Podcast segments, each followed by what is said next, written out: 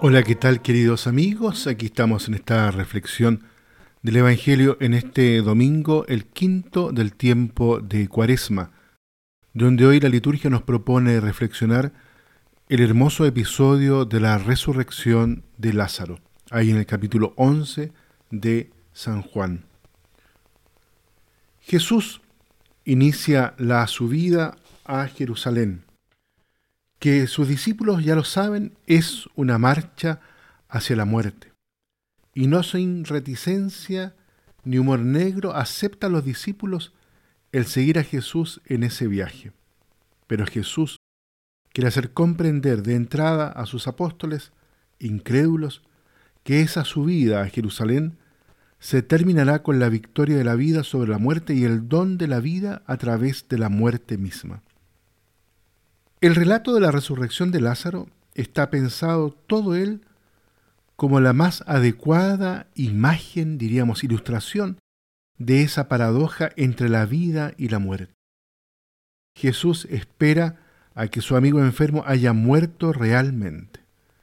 Quiere revelar así su imperio sobre la muerte en el momento en que la muerte se va a apoderar de él. Otra paradoja es el hecho de que el haber devuelto la vida a un muerto precipita su propia muerte. Como sucede siempre en San Juan, la obra realizada por Jesús está destinada sobre todo a revelar su personalidad divina, tema de la gloria, especialmente ahí en el versículo 40. El relato de la resurrección de Lázaro no se sustrae a esa ley, mientras que Marta cree solo en una resurrección al final de los tiempos. Jesús revela que es él mismo esa resurrección. Yo soy, dice, ahí en el versículo 25. No solo ahora, sino sobre todo más tarde, en el momento de su propia victoria sobre la muerte, a la que para Juan le prepara su divinidad. El relato que Juan hace de la reanimación de Lázaro está evidentemente compuesto con la intención de prefigurar el drama pascual. En el deceso de su amigo Lázaro es la muerte la que se presenta ante Jesús, y éste se turba ya como en Getsemaní. Sin embargo, los signos de la resurrección de Jesús están ya reunidos en el relato de Lázaro. Las lágrimas de María ante la tumba, el sepulcro y la pesada piedra, las vendas y sobre todo el hecho de que se hubiera dejado a Lázaro irse. San Juan, que creyó ante el sepulcro vacío de Pascua, descifra ya en la muerte y la reanimación de Lázaro la Pascua de Jesús. Juan no nos ofrece el menor detalle sobre las impresiones de Lázaro resucitado, sobre lo que ha podido ver en la muerte, sobre lo que experimenta el ser devuelto, provisionalmente por lo demás, a la vida terrestre. Este no tiene para él interés alguno, no piensa en absoluto que la vida cristiana sea, por así decirlo, una especie de estado paradisiaco prematuro concedido al hombre por simple arbitrariedad de un Señor todopoderoso e independientemente de toda decisión del hombre mismo. Para Juan, las vueltas a la vida operadas por Jesús son ante todo signos de la actividad misma de Dios, que es vida. En el seno de todas las actividades humanas, comprendida la muerte. La lectura del milagro de la resurrección no tiene pues sentido sino es animada por la intencionalidad religiosa de la fe. Dentro de esta perspectiva interesa más saber quién es Jesús que lo que fue de Lázaro. Interesa más saber que en Jesús ha encontrado Lázaro un medio de comulgar con la vida en el seno mismo de la muerte.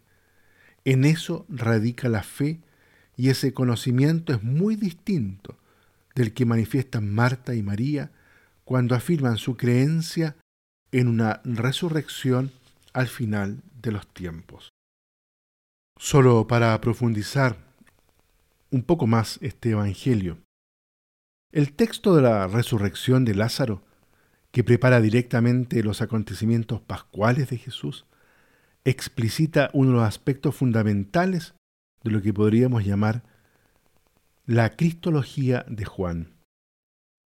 Va increciendo en el relato.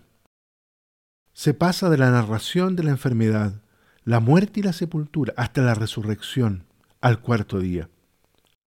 Entre líneas aparece la humanidad llena de ternura de Jesús, que no reprime las lágrimas ni los sollozos por la muerte de su amigo.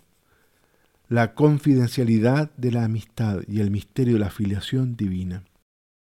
El credo de Marta sintetiza magistralmente esta rica realidad. Señor, tú eres el Mesías, esperado en el judaísmo, el Hijo de Dios, el que tenía que venir al mundo. El punto más revelador aparece en los versículos 25, lapidario como la revelación del nombre de Dios en el Antiguo Testamento, Yahvé, del que es una explicitación, yo soy la resurrección y la vida. El potente grito con que Jesús llama a Lázaro, ahí en el versículo 43, tiene la fuerza de la llamada a la vida del primer Adán, y a la vez el dramatismo de la emisión del Espíritu por parte del nuevo Adán en la cruz. En la casa de aflicción o casa del pobre, es decir, en Betania, efectivamente Yahvé ayuda, según el significado del nombre de Lázaro. ¿Cómo? Dándose misericordiosamente a sí mismo y dando su vida como medicina de inmortalidad. Muy bien, queridos amigos, Dejamos la reflexión hasta aquí y los invito entonces para que en este domingo, un domingo tan especial donde quizás muchos de ustedes no van a poder participar presencialmente de la Eucaristía, pero quizás van a poder seguirla, como se ha hecho ya tan común estos últimos días vía streaming, puedan profundizar en esta fe pascual, la fe en la resurrección de Jesús, la fe de que Él puede vencer todas las ataduras de la muerte. Confiémonos entonces en este domingo, para que el Señor pueda vencer toda realidad que cerca el corazón del hombre, todo aquello que puede experimentarse como signo de muerte. Que este día podamos crecer cada vez más entonces en la fe, en la confianza, en de que Jesús es el Señor de la vida. Que Dios los bendiga a todos y a cada uno.